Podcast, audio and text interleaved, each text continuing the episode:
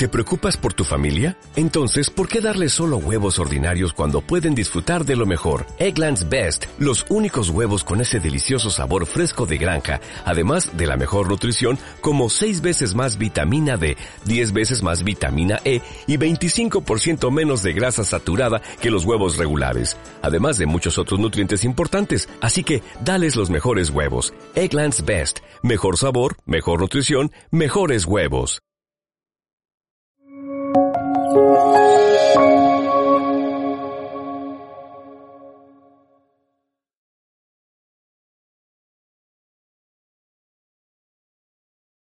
muy buenas tardes a todos. Permítanme que en primer lugar agradezca a Ricardo Martínez Rico que haya confiado en mí para eh, traer hoy aquí su libro, el programa de pago a proveedores como instrumento de inyección de liquidez a la empresa. Mm. Íñigo ha hecho un esbozo hablaremos de él a lo largo de este coloquio, pero vale la pena leerlo porque yo creo que es un enfoque em, importante, interesante y que aporta eh, nuevos puntos de vista, muchos desde dentro, de lo que ocurrió en la crisis financiera de 2008 y cómo se gestionó aquella crisis. Em, y de ella vamos a partir, si les parece. Em, os planteo una primera cuestión. José María,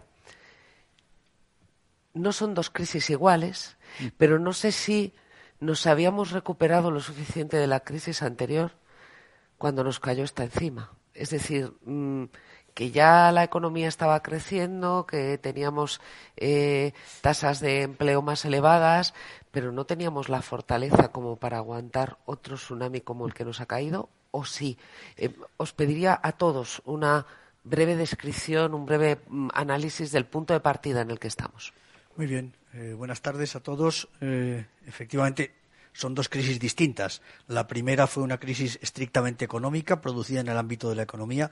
La segunda es una crisis que le ha caído encima a la economía. Es una crisis eh, sanitaria que le ha caído encima a la economía, como le caen encima a la economía las guerras o cualquier otro tipo de acontecimiento desafortunado y son muy distintas también desde el punto de partida en que se encuentra la economía española. La economía española en 2008 era una economía con muchos desequilibrios, un desequilibrio externo eh, intensísimo, un desequilibrio en ese momento eh, del sistema financiero, como se ha dicho hace un momento, eh, mientras que ahora la economía española se encontraba en una situación eh, mucho mejor en términos relativos desde la perspectiva del, sector exterior. La economía española llevaba unos cuantos años en los que había conseguido eh, tener capacidad de financiación y por consiguiente empezar a devolver las deudas que había acumulado en, otras, en otros tiempos.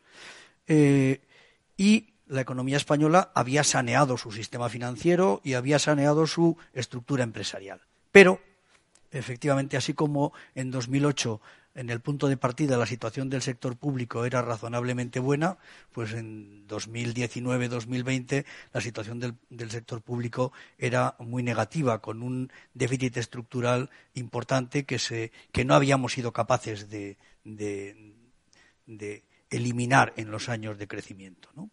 De modo que lo que yo me gustaría, sobre lo que yo me gustaría pronunciarme es sobre el hecho de que en realidad la crisis de 2020, esta crisis sobrevenida a la economía, la crisis de 2020 pone de manifiesto los defectos que la economía española tenía, las fallas que la economía española tenía y eso es lo que, lo que eh, hace que la crisis de 2020 pese más para la economía española de lo que está pesando para las otras economías, por ejemplo, de la eurozona y para las otras economías de los países avanzados. Y porque aunque no hay déficit exterior, sí que es, em, y es una de las cuestiones que entra directamente en tu libro, Ricardo, em, sí que es una economía, el sector público está altamente endeudado. La crisis de 2008 nos pilla con eh, una deuda pública, un ratio de en torno al 60% del PIB y ahora era mucho más alta. Todavía no habíamos logrado eh, sanearlo. El, mm. sector público tiene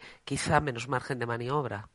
Sí, claro. Eh, gracias, Ana, por la consulta y, dado que es la primera vez que intervengo, gracias también a la Fundación Rafael del Pino y al editor, que qué mejor que presentar el libro que el editor, eh, pues para, para, para comenzar el debate. Efectivamente, yo creo que de modo muy simplista, en el 2008 el, desequilibrio fundamental era el desequilibrio exterior, eh, una, un exceso de inversión sobre el ahorro de aproximadamente el 10%, y en el 2019-2020 estábamos recuperando. Eh, no habíamos recuperado el nivel de empleo del, del 2008. En el 2008 llegamos a un desempleo del, del 8%, muy elevado, pero bajo en términos relativos para España. En el 2019 no lo habíamos recuperado, otras economías sí que lo habían recuperado, Alemania lo había recuperado, Estados Unidos, pero sobre todo eh, se convierte el desequilibrio exterior en desequilibrio público de las cuentas públicas. Un déficit que, que se ha ido reduciendo de forma intensa en el 2012, 2013, luego se relaja la reducción y hoy en endeudamiento elevado del 100%, en torno al 100%. Claro, llega la crisis, esta crisis sanitaria, con una política económica, por cierto habíamos aprendido de la crisis anterior, una política monetaria y política fiscal muy intensa, y nos sitúa el endeudamiento, pues tal y como estamos ahora, en el 120%. Yo, yo en el libro lo que estudio es que parte de ese endeudamiento, evidentemente, se debió a las facturas acumuladas y a la limpieza que hubo que hacer de facturas con comunidades autónomas y corporaciones locales, que aumentan en un 15% el nivel de eh, endeudamiento. Y que por otra parte, este fondo de proveedores y este fondo de liquidez autonómico, una magnífica iniciativa para superar el problema de, liquidez, de falta de liquidez, como es una magnífica iniciativa en el 2020 las garantías de avales, precisamente para superar el problema de liquidez de la empresa española, eh, una medida que yo llamo extraordinaria, pues como todas las cosas extraordinarias, también el impuesto de patrimonio era extraordinario, pues como todas las cosas extraordinarias se convierte en permanente y nos lleva, entre otras cosas, a este nivel de endeudamiento actual. José Carlos, em, estamos hablando del sector público y es verdad que esos desequilibrios están ahí, que no habíamos recuperado. El sector privado, sin embargo, em, sí que había hecho una em, eh, limpieza mucho más profunda. Quizá también había tenido la capacidad de hacerlo. Nos ha pillado eh, con eh, la empresa privada más preparada para afrontar esto? Luego ya veremos si aguanta lo que tenga que venir, pero ¿estaba más preparada que el sector público? ¿Me permite un momento? Sí. Enhorabuena, Ricardo, por, por tu libro del Fondo de Pago a Proveedores, en el que el ICO es también el libro del ICO, porque en el ICO seguimos gestionando el Fondo de Pago Proveedores, reconvertido en buena medida esas en el Fondo Territorial de Comunidades Autónomas y Corporaciones Locales y ahora con otras medidas a las que, a las que me voy a referir. Eh, los ajustes llevados a cabo por el sector privado español, como se ha puesto de manifiesto, que se abre más al exterior, y también las medidas eh, que se han venido adoptando como consecuencia de la crisis sanitaria, hace que la, la, situación actual eh, difiera de la situación anterior. La situación anterior, como se ha comentado, la Unión Europea tardó mucho más en intervenir, el Banco Central Europeo eh, también y con la crisis sanitaria eh, se produce eh, una coordinación en muchos niveles, una coordinación a nivel europeo con una respuesta inmediata en materia de política monetaria, en el proceso de, vacunación y en la adopción de medidas también de los fondos Next Generation que, se va a implementar. Y también la colaboración público-privada con un sector privado más saneado y un sector financiero más saneado permite la rápida puesta en marcha de las medidas de liquidez eh, que tienen un papel eh, equivalente a lo que fue el Fondo de Pago de Proveedores, pero en un contexto muy diferente de la línea de avales liquidez. El sector exterior en entonces eh, detraía crecimiento con, en la anterior crisis con uh, un menos 11% del Producto Interior Bruto de déficit, ahora el sector exterior está contribuyendo y la línea de medidas eh, en el mantenimiento del tejido empresarial español, especialmente de pymes y autónomos, que ha tenido un efecto transversal en todos los sectores de, actividad, ha permitido ahora ya empezar eh, la recuperación económica de una manera clara e intensa. No se han producido durante la crisis sanitaria las dificultades de financiación y acceso a los mercados de capitales, ni un encarecimiento de la prima de riesgo. Nunca el Tesoro actualmente se ha financiado tan barato y a plazos eh, tan largos, con su primera emisión de, bonos verdes. Y si en la anterior crisis hubo restricciones financieras por los, al tejido productivo por la situación de solvencia de los bancos, eso no se ha producido. Los bancos, en la colaboración público-privada, han sido parte de la solución. Y no se han producido las restricciones eh, financieras a la liquidez de la empresa porque precisamente la línea de avales liquidez primero y ahora la línea de avales inversión han permitido mantener la cadena de pagos a proveedores, alquileres, a salarios, etcétera, combinado con otras medidas que probablemente después nos referiremos como ERTES y, y otros, ¿no? En el, en el 2008... En, el 2008 se producía una destrucción de empleo eh, creciente, acelerada en la crisis de desempleo. En cambio, eh, gracias a los ERTE, pues si al principio de marzo abril había casi tres millones y medio de, trabajadores en ERTE, ahora los datos de empleo son muy positivos y quedan entre 150.000 y 200.000 trabajadores en, en, ERTE y, las cifras recientes pues apuntaban a, más de 20 millones de, ocupados. En el 2008 el sector eh, público saltó, salvó al sector privado, sobre todo al sector financiero, ¿no? en esta crisis le pilla al sector eh, privado mucho más saneado y con el sector público en una situación mucho más vulnerable. Pero estamos, no sé, y te planteo la pregunta a ti, Íñigo, y, ya os doy la palabra a todos para iniciar el coloquio en una situación em, precaria, no sé si em, frágil, quizás sea una palabra más adecuada. ¿Hasta cuándo podemos aguantar así? eh, porque pensábamos que ya había pasado lo peor. Hoy llega la OCDE y nos dice tienen ustedes una tasa de crecimiento del 4,5% para este año. Em, van ustedes a la cola de, la eurozona. Mm, viene otra ola del COVID que ahora mismo es una incógnita y no sabemos en qué medida puede afectar al turismo. Se estaban cancelando ya reservas para estas Navidades. Mm, es un equilibrio tan frágil que puede aguantar cuánto tiempo. Bueno, yo creo que, hemos tenido un. Con precios crecientes. Me faltaba ese factor, el de la inflación, que tampoco sabemos cuánto va a durar y a dónde va a llegar.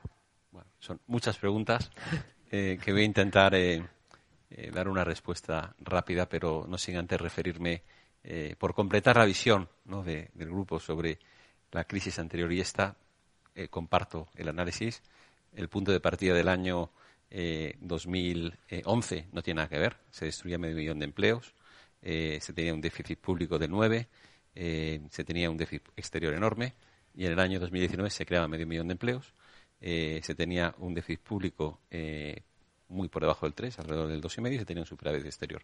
Pero hay un elemento absolutamente distinto de la crisis anterior a esta. Y este elemento es Europa.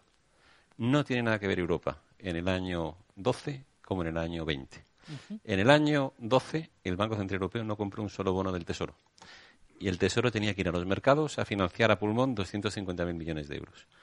Y teníamos que convencer a los mercados.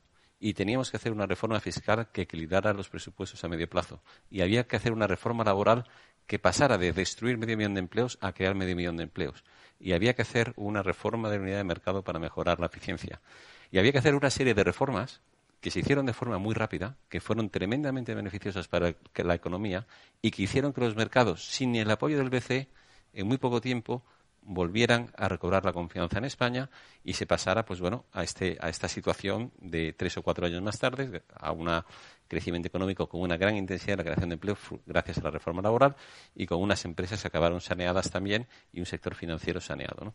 La situación ahora es distinta. Es decir, la situación ahora es una Europa donde ha pasado de un extremo al otro y donde, lo cual me parece bien, y donde se compra eh, bonos del Tesoro de una forma muy intensa, no sé si son 140, 130 mil millones al año, que hace, como decía José Carlos, que los tipos de interés pues estén históricamente bajos.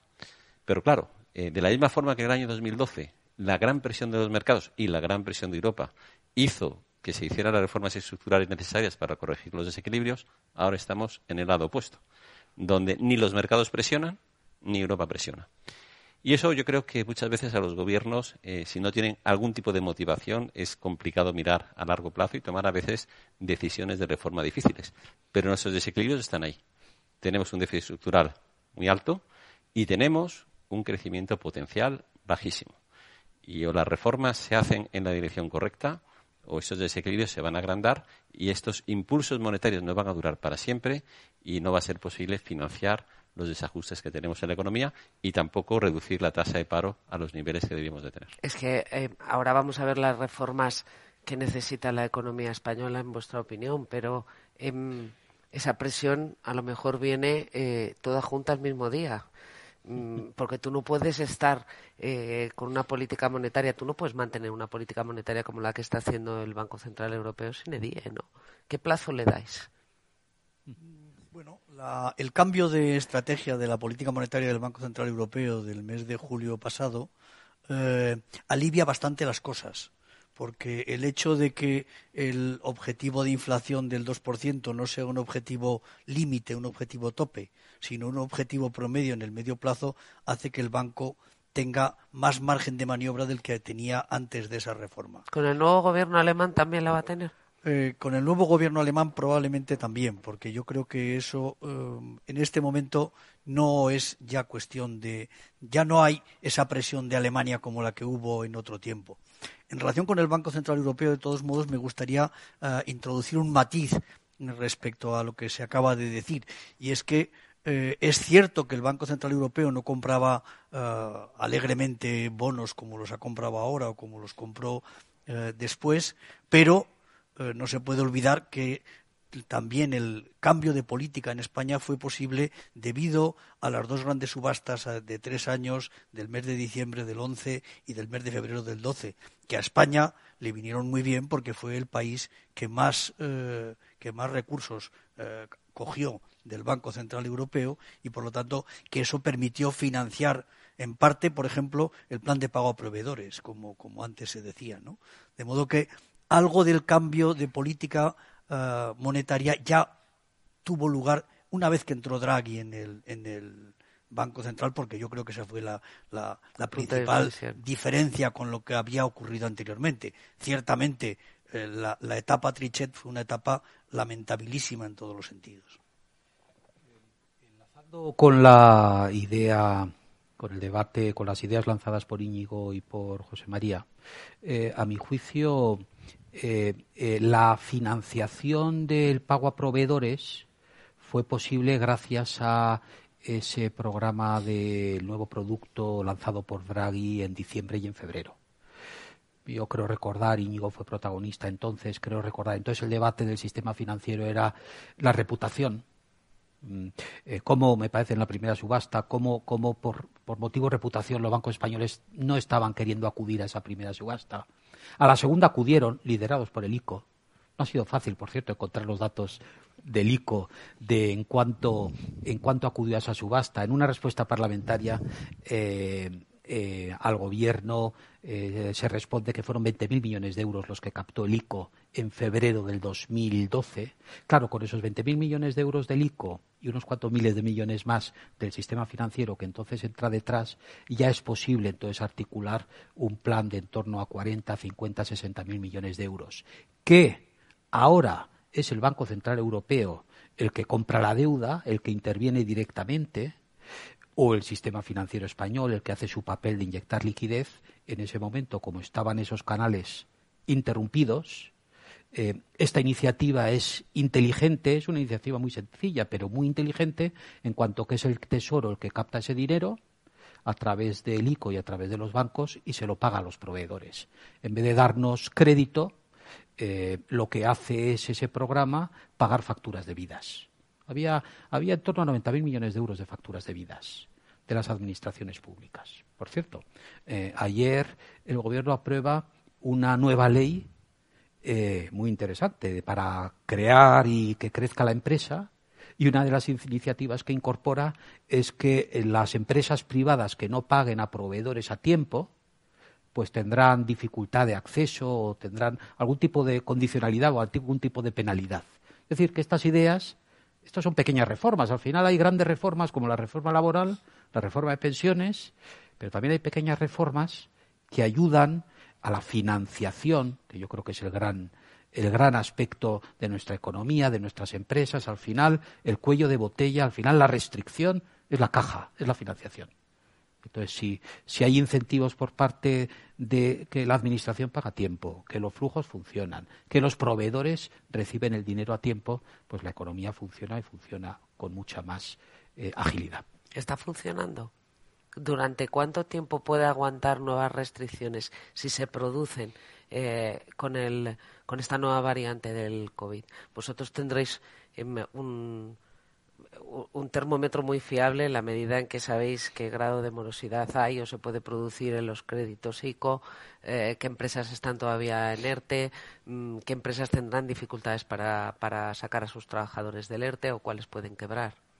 Vamos a ver, eh, el monitoring que nosotros estamos haciendo desde ICO de la efectividad de la línea de avales mm. eh, COVID ha trascendido a todos los sectores de actividad y además eh, directamente en función del grado de afectación que ha tenido la crisis sanitaria. Quien más recibido ha sido el turismo de actividades conexas, en los primeros momentos de la pandemia también el sector de, la automoción y, y, han tenido y están teniendo la liquidez suficiente.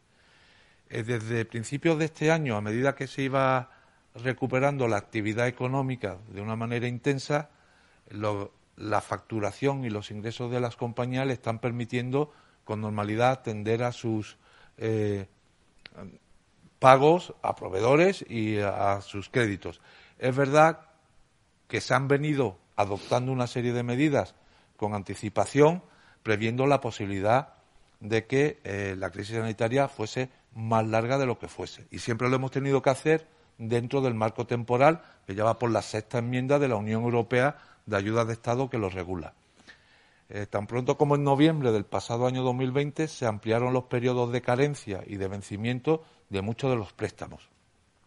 Del conjunto de, empresas que tenía avales COVID, eh, se adhirieron a esta extensión de plazos y carencias un 43% y era obligatorio para los bancos, porque siendo obligatorio para los bancos no tenía efectos prudenciales de acuerdo con la normativa financiera y el Banco de España y el Banco Central Europeo no obligaba a considerarlo una reestructuración, porque era obligatorio.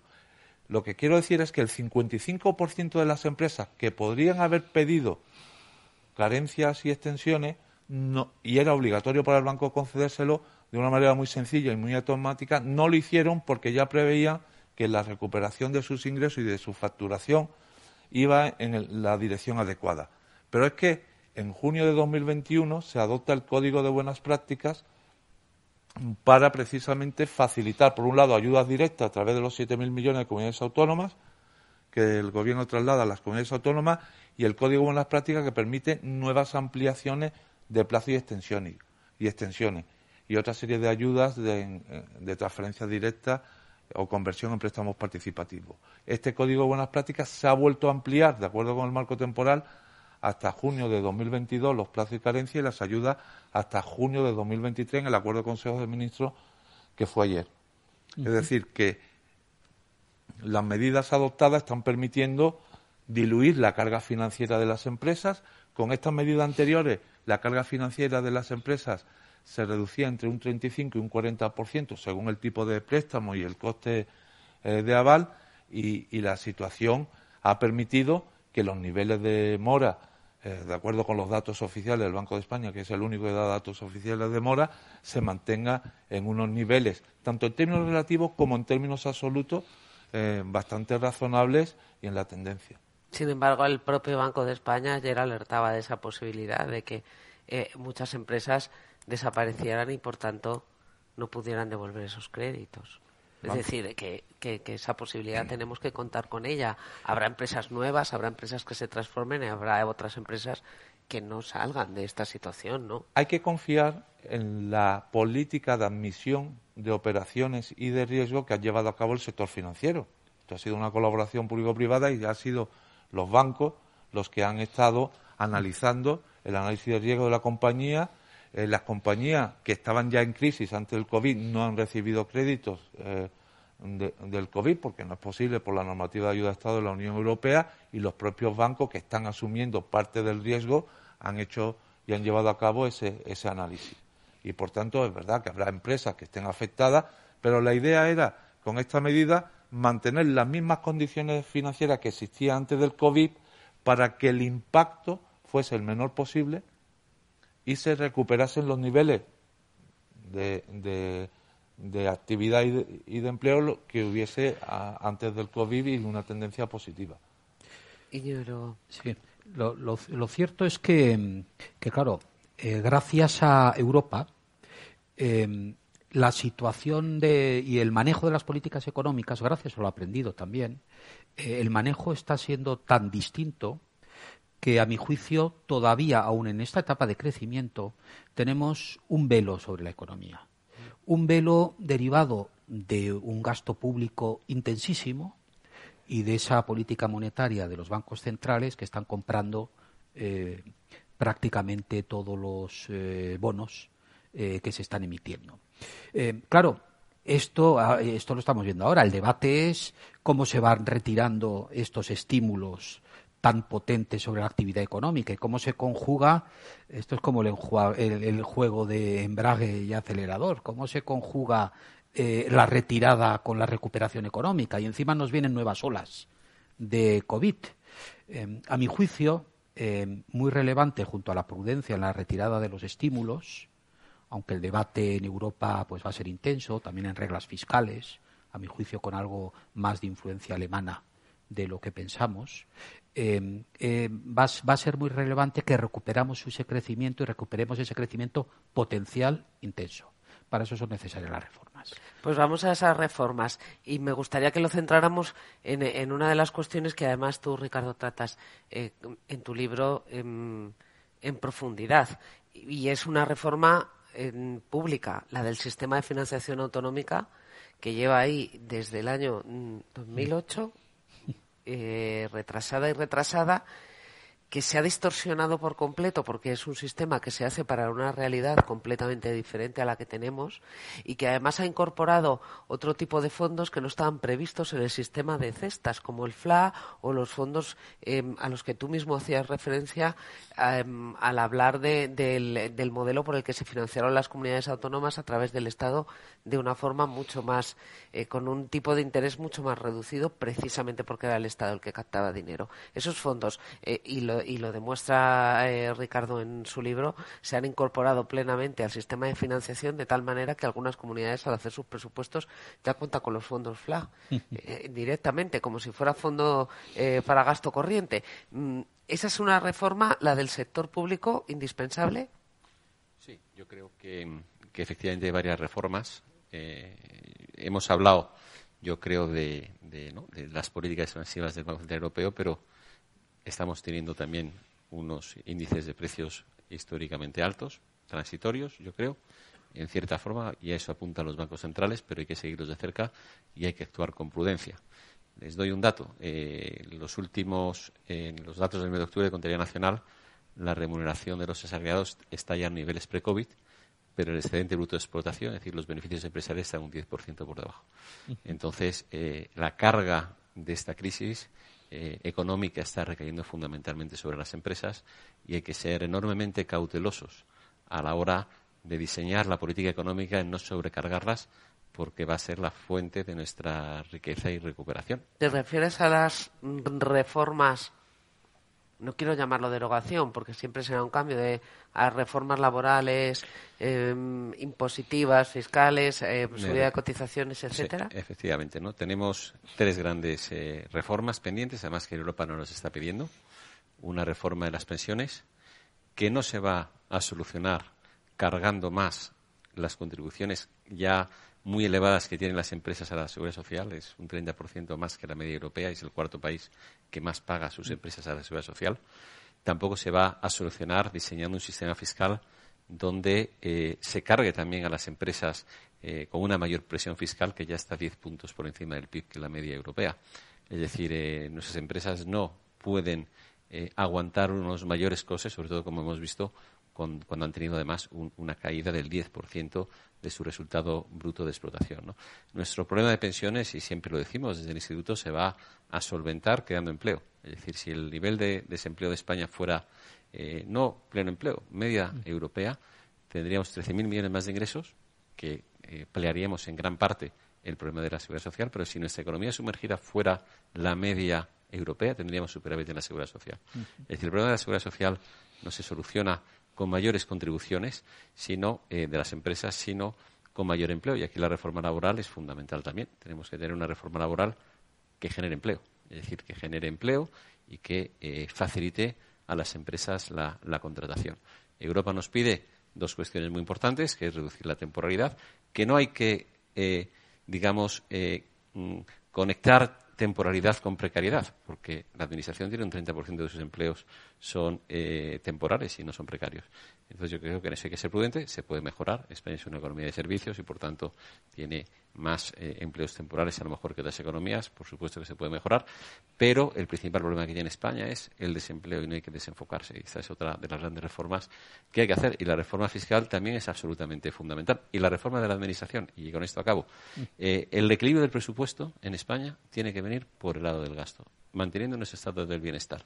Nosotros hemos hecho varios estudios muy interesantes y, de hecho, vamos a publicar uno dentro de poco sobre medidas de eficiencia del gasto que nos va a permitir reducir sustancialmente el déficit público con un coste sobre el crecimiento económico mucho menor que haciendo un aumento de los impuestos eh, muy, muy significativo que acabará teniendo impacto en el crecimiento económico. Por tanto, yo creo que hay que poner el foco en hacer una administración global mucho más eficiente.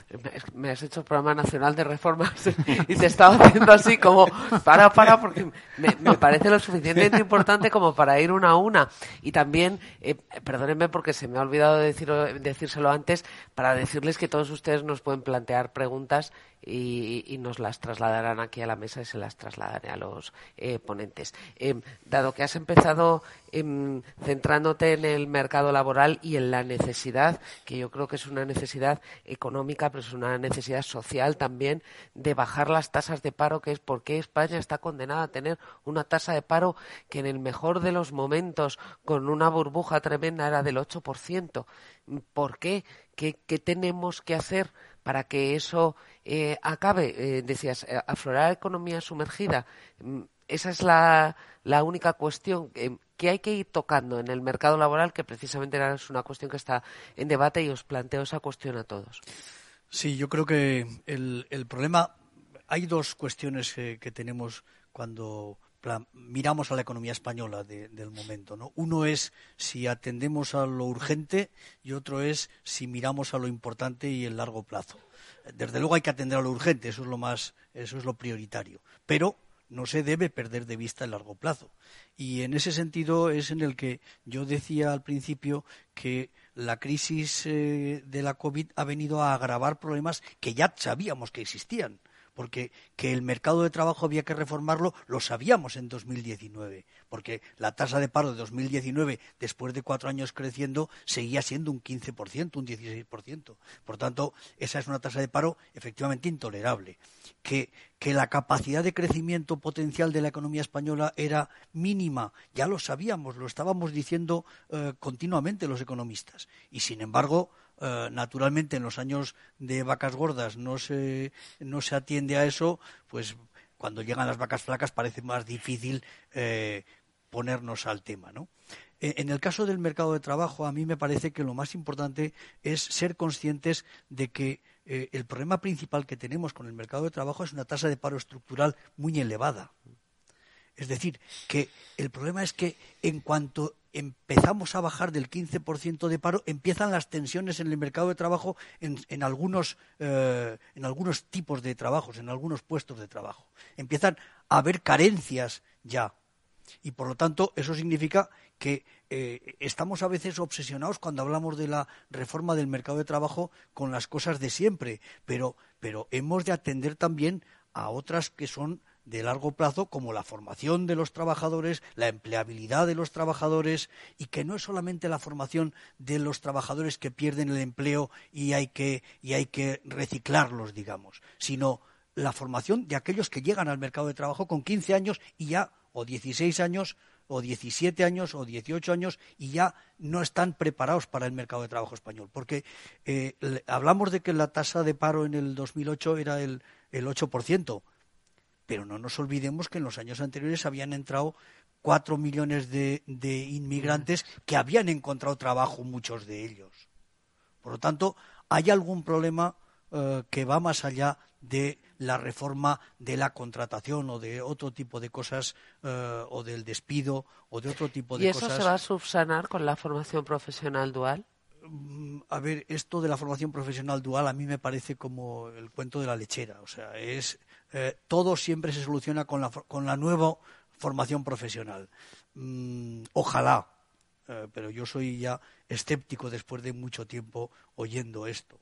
Eh, lo que quiero decir es que el mercado de trabajo para mí tiene un problema principal en la tasa de paro estructural y en la empleabilidad de, los, de esos parados que es difícil y por consiguiente eh, que es algo que limita nuestra capacidad de crecimiento. Ese es uno de los límites de la capacidad de crecimiento de los que hablaba Íñigo antes. Y, por tanto, ese es uno de los que hay que uno de los obstáculos que hay que remover. Eh, ¿Identificáis el mismo obstáculo todos? Eh, ¿Cómo creéis que, se puede remover ese obstáculo si es que em, creéis que el problema real es ese? Es verdad, la tasa de paro estructural de España es elevadísima.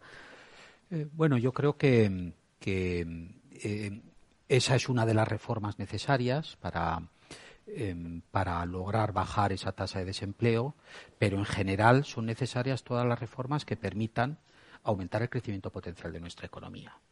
Es decir, entonces estamos hablando, claro, de la reforma laboral, estamos hablando de la reforma de pensiones, estamos hablando de la reforma fiscal, estamos hablando de la reforma energética, estamos hablando de los mecanismos de, eh, colaboración público-privada, estamos hablando de eh, la atracción de inversiones extranjeras, de hacer un país competitivo. Es decir, son, son muchas reformas. Que en el ámbito concreto del mercado de trabajo eh, es necesario también encajar mejor oferta y demanda sí. Eh, que tenemos empresas extraordinarias, tenemos sectores muy competitivos a nivel mundial, tenemos una industria del automóvil extraordinaria, que por cierto no encuentra todos los perfiles necesarios, tenemos una industria agroalimentaria también extraordinaria, muy volcada al exterior, son industrias muy volcadas al exterior. Pero o tenemos empresas que están demandando puestos de trabajo poco cualificados que no los hay, y entonces lo que tenemos es que subir el nivel de nuestras empresas eh, eh, o, que lo suban ellas, o bien es que a los profesionales no, estamos eh, formando en el mercado de la educación a los profesionales que requiere la economía. Ahí es hay un desajuste tremendo que habrá que resolver de un lado o de otro, ¿no? Ahí es donde hay desajuste. Ahí es donde los datos de abandono escolar españoles están por encima de la media de los europeos. Ahí es donde la formación profesional española no tiene la misma consideración que la formación profesional de otros países europeos. Em, es decir, que, claro, eh, las políticas activas de empleo, eh, que no todo es gasto, hay países que gastan más en políticas activas de empleo y no son tan eficientes, pero probablemente en políticas activas de empleo habría también mucho margen en colaboración público-privada, porque las compañías privadas encuentran puestos de trabajo para todos aquellos y ayudan a las empresas a encontrar puestos de trabajo para todos aquellos que lo requieren. Es decir, que sí, claro. Em, recientemente, eh, justo en este fin de semana, además, yo creo que se añade la crisis. La crisis del COVID, además, nos ha cambiado la forma de pensar. Eh, una de las grandes revistas internacionales, ¿no? The Economist, se refería este fin de semana. Uno de sus titulares era la gran renuncia eh, cuatro millones de personas se han retirado del mercado de trabajo americano. Cuatro millones. ¿Por qué? Pues unos porque han ahorrado suficiente, otros porque han aprovechado para retirarse, otros porque han decidido cogerse un año sabático, otros porque han pensado que esto es trabajar en este contexto del COVID. Es decir, tenemos un reto de encaje de oferta y demanda extraordinario.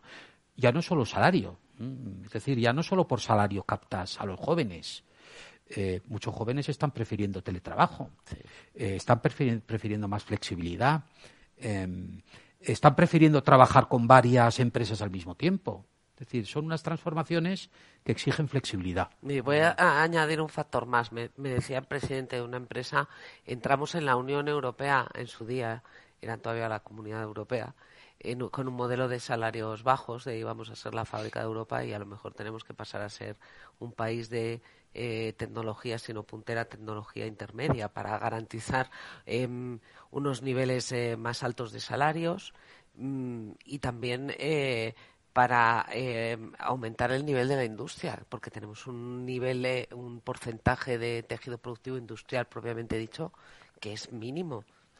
Desde luego, es decir, estamos abordando una serie de elementos para aumentar el potencial de crecimiento de, la economía española y esto pasa mucho por la productividad y el crecimiento del tamaño de la empresa española, que tiene una productividad muy baja en relación con nuestros homólogos eh, europeos. Y en este sentido, siempre eh, conviene poner las luces largas a largo plazo y tomando como referencia el marco financiero plurianual de, la Unión Europea y, todo el planteamiento que hay de crecimiento empresarial, de sostenibilidad para las reformas energéticas, que como bien decía, todas las reformas no se pueden abordar de una manera separada, todas están interconectadas. La reforma del mercado de trabajo requiere la reforma de las pensiones, requiere la reforma de la educación, requiere el crecimiento de la pequeña y mediana empresa española para que crezca más, invierta más en innovación y se internacionalice y este es el enfoque que viene dado en el Plan de Recuperación, Transformación y Resiliencia que ha sido aprobado eh, por eh, Bruselas eh, recientemente. todo ello implica que, por ejemplo, todos los planteamientos sobre digitalización que se están llevando a cabo, pues la experiencia de la crisis sanitaria ha puesto de manifiesto la necesidad imperiosa de la digitalización a todos los niveles de todas las empresas y de todas las actividades productivas en, en general. ¿no? Te estaba escuchando hablar y estaba pensando en el crecimiento de las empresas. Yo tuve la posibilidad de, hacer muchas entrevistas a empresarios, eh, a presidentes de empresas pequeñas, medianas, el año pasado me decían, es que pasas de los 50 empleados y de repente te cae costes encima, en burocracia, en necesidad de contratar personal para llevar esa burocracia, porque igual que España, por alguna razón, tiene una tasa de paro estructural que dobla la de otros países de la Unión Europea, no sé si la media, pero casi, eh, ¿por qué las empresas españolas necesariamente son más pequeñas? ¿Qué hacemos para que nuestras empresas crezcan eh, de pymes a medianas eh, y tengan más capacidad y más músculo? Poner obstáculos para que no crezcan. Yo creo que es muy interesante este tema, ¿no? Es decir, en España hay 3,4 millones de empresas. 1,9 millones de empresas, de ese 3,4, no tienen empleados. Es de una sola persona. Y 1,2 millones es entre 2 y 6 empleados. También es por el modelo de, país, es decir, eh, ¿cuántas de esas empresas serán un bar, un camión, un... Mm, bueno, hay empresas de todo tipo, eh, hay empresas de todo tipo, eh, pero lo cierto es que hay una baja productividad y porque hay baja productividad nuestras empresas son pequeñas, ¿no? Y yo creo que es curioso, pero bueno, en España tenemos 17 legislaciones distintas. De hecho, con el COVID, para muchas empresas ha sido un auténtico infierno porque no sabías a qué regulación autonómica, local, provincial tenías que acogerte, ¿no? Y esto, como bien comentabais, pues ha supuesto una carga administrativa muy poco em, muy, complicado ¿no? para, para, para, para, muchas empresas que no se lo podían permitir. ¿no? Yo creo que en España, em, en primer lugar, hay que defender nuestras grandes empresas. Es decir, la gran empresa es muy importante y no hay que demonizarla, porque la gran empresa, la empresa internacional, es la que tira de los proveedores españoles, es la que invierte en investigación y desarrollo, es la que, la que tira de la economía. ¿no? Y hay un tema importante que no hemos comentado, que es absolutamente fundamental, eh, y es la estabilidad regulatoria. Es decir, no podemos pegar vaivenes regulatorios eh, cada mes y medio, porque eso desconcierta mucho a los empresarios y desconcierta mucho a los inversores. De hecho, una de las cuestiones que están haciendo que nuestra economía se esté retrasando más en la recuperación económica es el, comportamiento no tan bueno como deseáramos de la inversión. La estabilidad regulatoria es muy importante, la simplificación administrativa es muy importante y son cuestiones que son absolutamente fundamentales por ejemplo, para financiar la transición verde. Bueno, ahí volvemos al cuello de botella de la que, puede eh, crear la administración pública precisamente por esa falta de modernización, que también es uno de los vectores eh, em, que están contemplados en los eh, programas que se han comprometido en Bruselas. Sí, yo, yo añado dos ideas al debate. Em, primero, nuestras empresas, em, muy buenas, cuando salen al exterior, por cierto, han salido de forma muy activa al exterior, y eso quiere decir que son muy competitivas, han preferido invertir en aquellos sitios donde la regulación es más estable. Decir, no invertimos, invertimos mucho en Latinoamérica y está muy bien invertir en Latinoamérica, pero invertimos fundamentalmente en Estados Unidos y en el Reino Unido. El Reino Unido últimamente ha cambiado un poco, pero invertimos fundamentalmente para compensar el riesgo en países con mucha tradición, muchas instituciones, instituciones muy profundas y con mucha calidad regulatoria. Un gran punto. Y segundo gran punto, hay un estudio del Banco de España muy interesante que liga eh, el número de normas con la cantidad y calidad y tamaño de nuestras empresas. Según un estudio hecho, que la verdad es que tiene un mérito extraordinario, por el Servicio de Estudios, eh, el número de normas en España se ha multiplicado por cuatro en los últimos 40 años. Es decir, tenemos en el 2018, me parece que habían contabilizado en el Banco de España 12.000 normas. 12.000.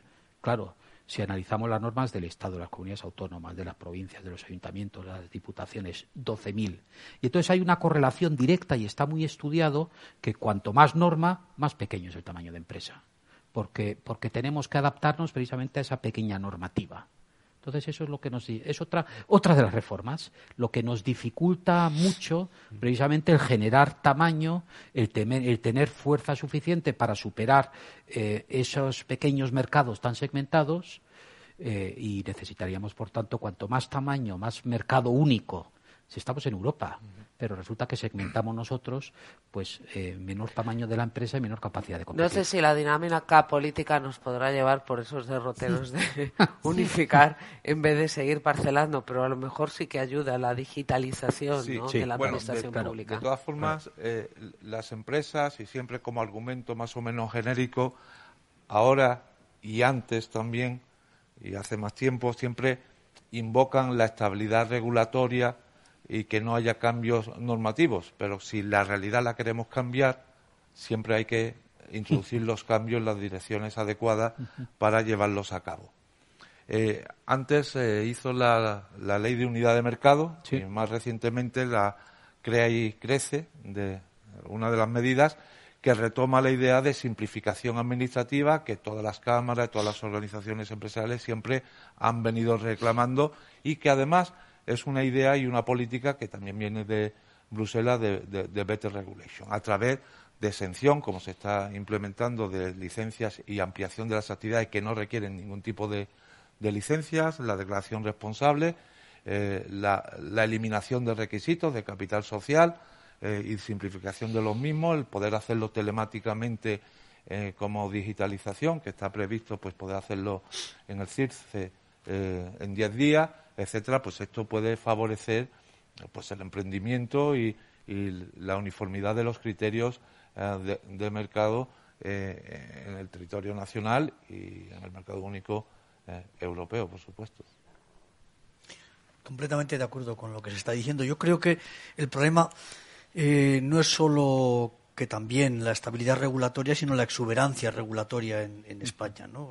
Es, que, es que esa exuberancia regulatoria eh, confunde y hace que, pues, que muchas empresas prefieran efectivamente, como decía Ricardo, eh, países mucho más mucho más discretos y prudentes en la regulación de la actividad empresarial como son en general los anglosajones, no mucho más permisivos como son en general los anglosajones. De hecho, una parte importante de las empresas españolas ha dejado una, una presencia en primera línea en, en América Latina eh, para cambiarla por, por, la presencia en los países anglosajones, precisamente por eso. Porque... Y si me lo permitís, una presencia en primera línea en España. Sí. Es decir, que el peso de la actividad en España es menor, en cierta medida, mm, porque también al ser más grandes ese peso lógicamente se diluye, eso es cierto, pero eh, el, esfuerzo inversor en España, en términos relativos, ha decaído en algunas multinacionales, a lo mejor porque en ese momento creen que no lo eh, demanda su bueno, pero necesidad. De eso, de eso debemos alegrarnos, ¿no? Es mejor que crezcan, aunque sea fuera. Es mejor que crezcan, aunque sea fuera, y que mantengan aquí la sede. Eso, es lo importante, claro. De todas formas, España sigue siendo un país receptor de inversión directa extranjera bastante relevante y está en el foco de grandes inversores y tenemos conocimiento de, operaciones y, mantiene un equilibrio de, competitividad eh, estructural en muchos sectores eh, que lo hacen atractivo a, a la inversión extranjera. En todo caso, a mí me parece que el, aumento del tamaño medio de la empresa, ese debe ser un programa de reforma, una, parte importante de nuestro programa de reformas. Em, no me quiero ir del ámbito de la administración. Estaba leyendo una pregunta que ahora plantearé. Eh, no me quiero ir del ámbito de la administración sin em, resolver la cuestión de la financiación autonómica. Porque es que no sé si esa es la madre de todas las reformas por la complejidad política que tiene. Es decir, em, y tú lo planteas eh, muy bien y desarrollas muy bien la complejidad que tiene en tu libro, pero llevamos mucho tiempo hablando, eh, si mal no recuerdo, em, de los últimos años del gobierno Aznar se hablaba ya de la necesidad de descentralizar una parte de lo que se recaudaba por los eh, grandes impuestos y RPF iba para eh, la Administración Central otra parte para comunidades autónomas y una parte menor para ayuntamientos. Esa tercera descentralización nunca llegó porque se quedó en la segunda. Y, ahora mismo las comunidades autónomas siguen siendo los principales agentes de gasto porque son eh, los que están financiando el mayor gasto en educación o en sanidad, etcétera, y sin embargo, mm, salvo una parte menor, siguen sin recaudar sus propios impuestos, los recauda el Estado, que es el que se endeuda. Eh, ¿Cuál es el modelo de financiación autonómica adecuado y que pueda ser aceptable para todo el mundo y que además no reste a la economía, sino que sume?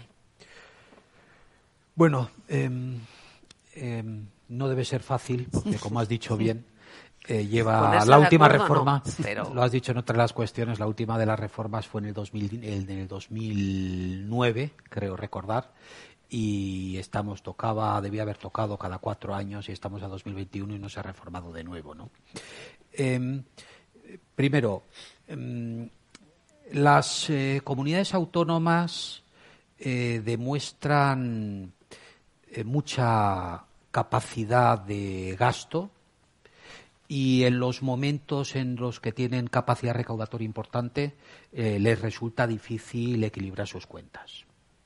Segundo, Siempre que se plantea una reforma de financiación autonómica, todas las comunidades autónomas quieren ganar más recursos, ninguna quiere perderlos, con lo cual hay uno que lo pierde, claro, que es el Estado. Es decir, que la única forma, el único momento bueno en donde se puede plantear una reforma de este tipo es cuando el Estado está teniendo recursos y puede obedecer entonces a ese principio de seguir repartiendo más. Eh, para poder llegar a un acuerdo con las comunidades autónomas. Pero es que a mi juicio el seguir repartiendo más es algo ilimitado. Es decir, eh, debiéramos de alcanzar un modelo en donde esa, ese gasto y esos ingresos eh, puedan permitir que se balanceen las cuentas de las comunidades autónomas.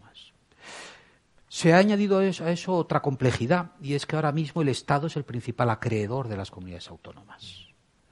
Es decir, fruto de esa excepcionalidad a la que yo me refería con los fondos estos extraordinarios, con el Fondo de Proveedores y Fondo de Liquidez Autonómico, eh, esa excepcionalidad se ha convertido en algo permanente y ahora, ahora son más de 340.000 millones de euros los que el Estado ha avanzado en financiación a las comunidades autónomas. Y de modo muy disperso.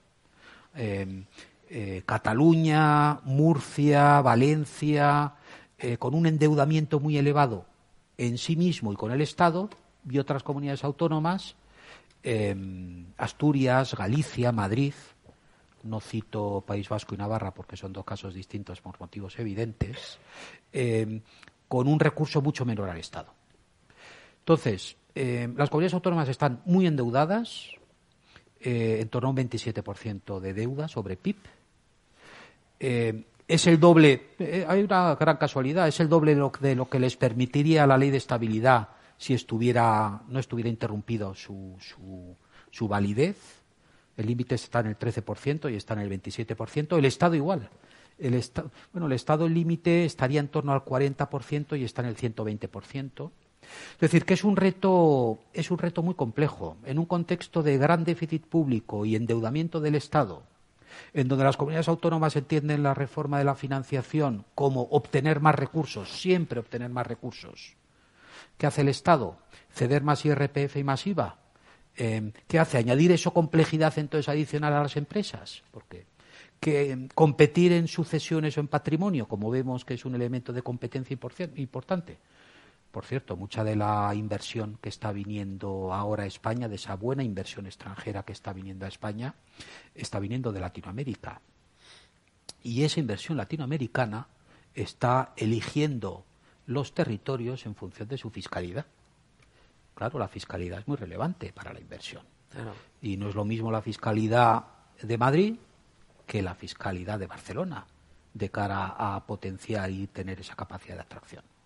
Y por último, ese, eh, ese elevado endeudamiento en donde muchas comunidades autónomas están pidiendo que se, que se elimine esa deuda, que se condone esa deuda, pues genera un problema de riesgo moral. Es como si el Instituto de Crédito Oficial o los estados al Banco Central Europeo, pues los grandes endeudados son los que le piden una quita o le piden una condonación. Pues eso está pasando con las grandes comunidades autónomas muy endeudadas. Ahí entran otras de las dos reformas que planteabas antes, Íñigo, la reforma fiscal necesaria y la eh, eficiencia necesaria en el gasto. Eso ya es mucho más complicado todavía, ¿no? Yo creo que conectando esas dos reformas con las comunidades autónomas, yo creo que es, es muy interesante. ¿no? Es decir, por un lado tenemos todo lo que es el sistema de financiación autonómica, que es hipercomplejo, pues porque al final, eh, eh, bueno, tienes que reflejar las situaciones cambiantes y, bueno, tiene una gran complejidad y, resulta, pues bueno, en grandes discusiones entre todas las comunidades autónomas. Pero hay dos elementos importantes, ¿no? Es decir, eh, yo creo que cierta competencia en el gasto y en los ingresos de las comunidades autónomas es muy sano y que haya cierta corresponsabilidad fiscal. Si una comunidad autónoma quiere aumentar el gasto, pues tendrá que aumentar el impuesto a sus ciudadanos. Y si una comunidad autónoma gestiona mejor el gasto y ofrece más por menos, pues seguramente pues digamos será un factor de atracción para esa comunidad, ¿no? Pero es muy interesante ver donde las comunidades autónomas que tienen sistemas fiscales más eficientes, es decir, al final una comunidad autónoma puede elegir el mix de impuestos que quiere tener.